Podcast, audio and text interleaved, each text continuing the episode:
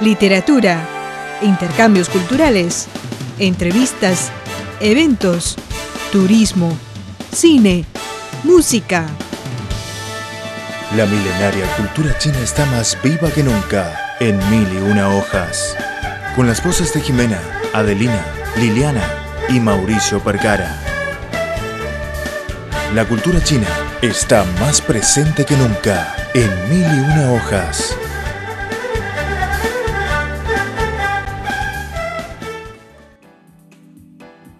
Todos, bienvenidos nuevamente a Mil y Una Hojas, programa cultural de Radio Internacional de China. Soy Jimena Liu y les mando un cordial saludo desde Beijing.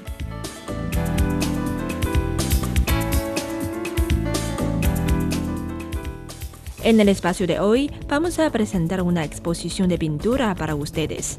Desde el octubre hasta el 29 de diciembre del año corriente, el pintor ecuatoriano Nicolás Herrera expone unas 70 obras en el Museo Arthur M. Sackler de Arte y Antropología, ubicado en el campus de la Universidad de Pekín. Y con mucho gusto, el maestro Herrera concedió una entrevista a Radio Internacional de China. A continuación, los invito a escuchar este reportaje.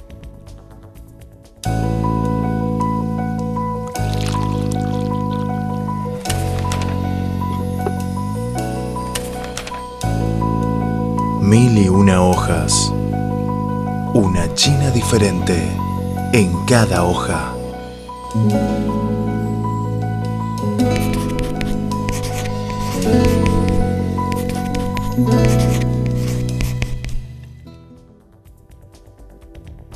Desde este octubre, Nicolás Herrera, reconocido pintor de Ecuador, presenta la exposición La naturaleza encantada, que versa sobre la deforestación en el Museo de Arthur M. Sackler de Arte y Antropología, ubicado en el campus de la Universidad de Pekín. Al recibir la invitación del Programa Internacional de Exposición Artística de la dama Gillian Sackler, el pintor ecuatoriano aterrizó en Beijing con un mes de anticipación, según Miguel Benavides, organizador de dicha exposición. Este es un programa especial donde se les da la oportunidad al artista para crear. Yo trabajo con ellos, les doy el tema y después comienza a pensar. Todas las pinturas fueron pintadas aquí. Dicho evento artístico compone 12 pinturas grandes y 61 dibujos pequeños, inspirados en el sentimiento profundo hacia la linda selva amazónica y los daños causados por la deforestación. Hablando de su razón al elegir este tema, Miguel Benavides, organizador de la exposición, nos explicó. Es muy latinoamericano. Yo siempre que yo he visto el trabajo, veo formas andinas, veo formas precolombinas. Y entonces, ¿quién mejor para que ponga o ah, comience a trabajar en un tema tan grande como este de la deforestación y el medio ambiente que Nicolás Herrera? Pusimos como título primero Enchanted Nature porque naturaleza encantada en español. Y la razón es porque quería yo que la persona que venga, venga con una idea que va a ver como fotografías de unos pajaritos bonitos y todo eso, pero es más profundo. A mí me gusta que la persona cada vez que vea un trabajo que piense y que salga cambiada, que piense en sí mismo que qué está, qué está pasando, qué yo estoy haciendo por la naturaleza o qué estoy haciendo en contra de la naturaleza. En las obras, los pájaros energéticos, los bosques frondosos y las montañas nevadas se muestran en forma abstracta. Al recibir la entrevista, el propio artista enfatizó que su deseo es presentar un mundo de coexistencia armoniosa. Sobre todo es de carácter de, reflexión, que los seres humanos aprendamos a amar más cada día la naturaleza, que es la fuente de vida, que la naturaleza es la luz, que la naturaleza es quien nos permite dar ese paso diario. Entonces tenemos que eh, aprender a coexistir de una manera con armonía para poder sostener todo, toda la vida. Nicolás Herrera nació en un pequeño pueblo en el norte de Ecuador. Los paisajes de su ciudad natal son bien preservados y presentados en sus dibujos. Al ser invitado, tuvo la primera oportunidad de visitar China. Durante la preparación de obras, llevaba un mes viviendo en la Universidad de Pekín. En sus tiempos libres, paseaba por el campus y esto le impresionó mucho. Él dijo que posiblemente aparecerían las huellas de esta bella escuela en sus trabajos futuros. Bueno, de la universidad que me parece un, parque, un parque hermoso, un parque de sabiduría, eh, por los sitios que tengo que venir todos los días aquí al museo. Yo camino frente a un pequeño lago y bueno, los días han estado espléndidos con un cielo azul. Eh, y un poco de sol, viento, y realmente son inspiradores. Entonces cuando miro todo esto me parece que estuviera caminando sobre una poesía. Es posible, digamos, porque yo pienso que los seres humanos siempre absorbemos todo lo que nos rodea, todo lo que vivimos, todo lo que sentimos. De acuerdo con las informaciones, la exposición La naturaleza encantada de Nicolás Herrera se presenta en el Museo Arthur M. Sackler de Arte y Antropología hasta el 29 de diciembre del año corriente.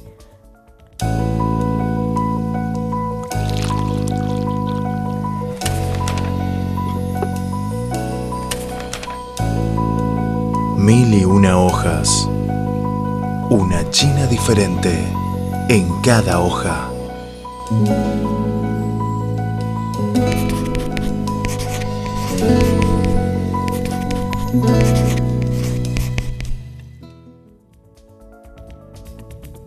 Así finaliza el programa Mil y una hojas de hoy. Si tienes algún comentario o sugerencia, no dudes en escribirnos o dejar su comentario en nuestra página web o nuestra cuenta oficial de Facebook.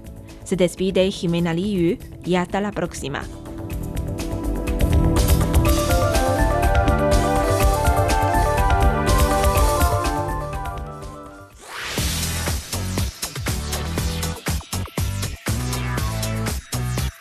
Radio Internacional de China, una ventana abierta al mundo.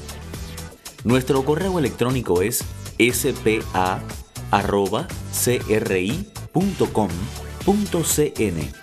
o bien puede enviarnos una carta a la siguiente dirección.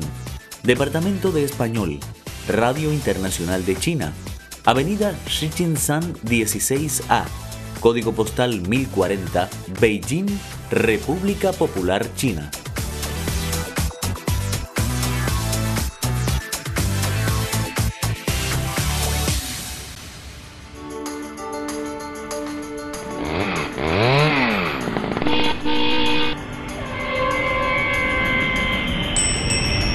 ¿A dónde vamos?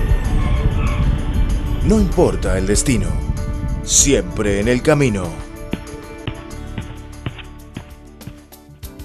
Grutas de Yungang.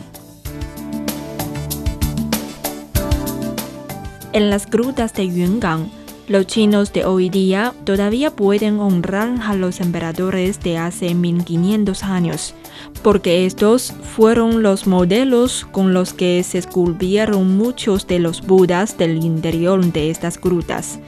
Con aire similar al de los emperadores, estos budas emperadores de 13 metros de altura ocuparon con solemnidad las cinco primeras cuevas de las grutas de Yungang, lo cual refleja el primer apogeo del budismo en China.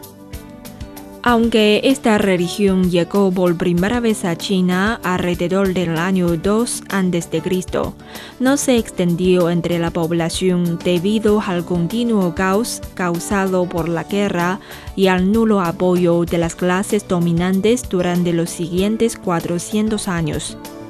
Cuando el pueblo nómida de Xianbei, una minoría étnica del norte de China, estableció la dinastía Wei del norte, sus emperadores consideraron el budismo como una buena estrategia para extender su reino y conquistar la vasta zona habitada por la nacionalidad Han. Tras decretar el budismo como la religión de Estado, la dinastía Wei del norte construyó las grutas de Yungang para demostrar su firme fe budista. Sin embargo, cuando se creó la primera gruta de Buda en la capital de Pingcheng, hoy día la ciudad de Datong de la provincia de Shanxi, el monje Tan Yao, director del programa, fue exigido que se esculpieran estatuas que tuvieran como modelo a los emperadores de Xianbei, fundadores de la dinastía Wei del norte. Esta anécdota está recogida en el libro Historia de Wei, que revela un concepto central en la China feudal. El emperador es Dios.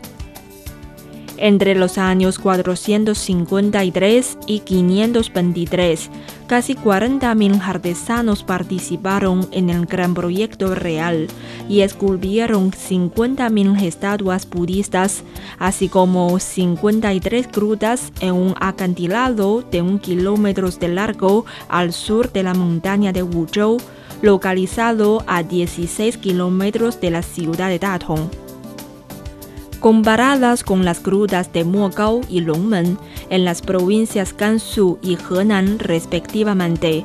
Las de Yungang son las únicas que fueron construidas por una sola dinastía y reflejan la primera asimilación a gran escala de la cultura budista en China. Además, en ella se combinan las tradiciones oriental y occidental. Según los expertos, los artesanos chinos asimilaron desde el principio muchas de las técnicas occidentales de tallado.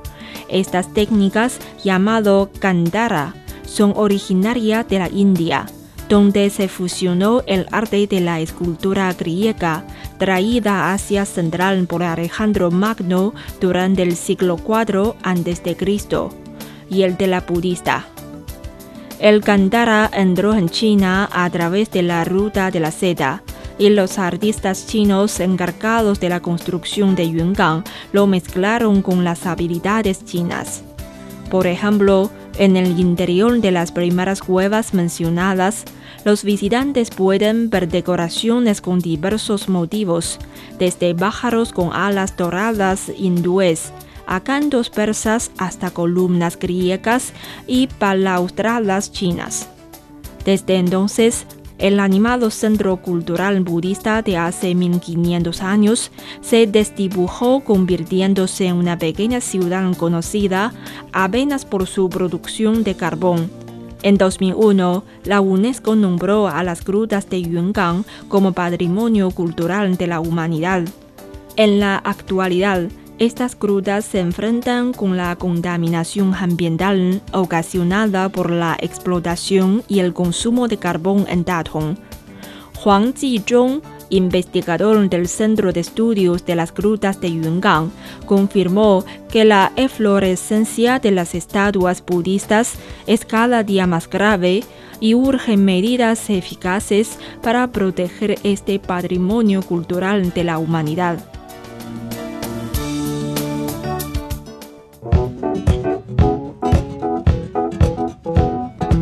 Necesitan las plantas? Sol. ¿Qué necesitan los peces? Agua. ¿Qué necesitamos nosotros? Una vida colorida, con música, sol y amor.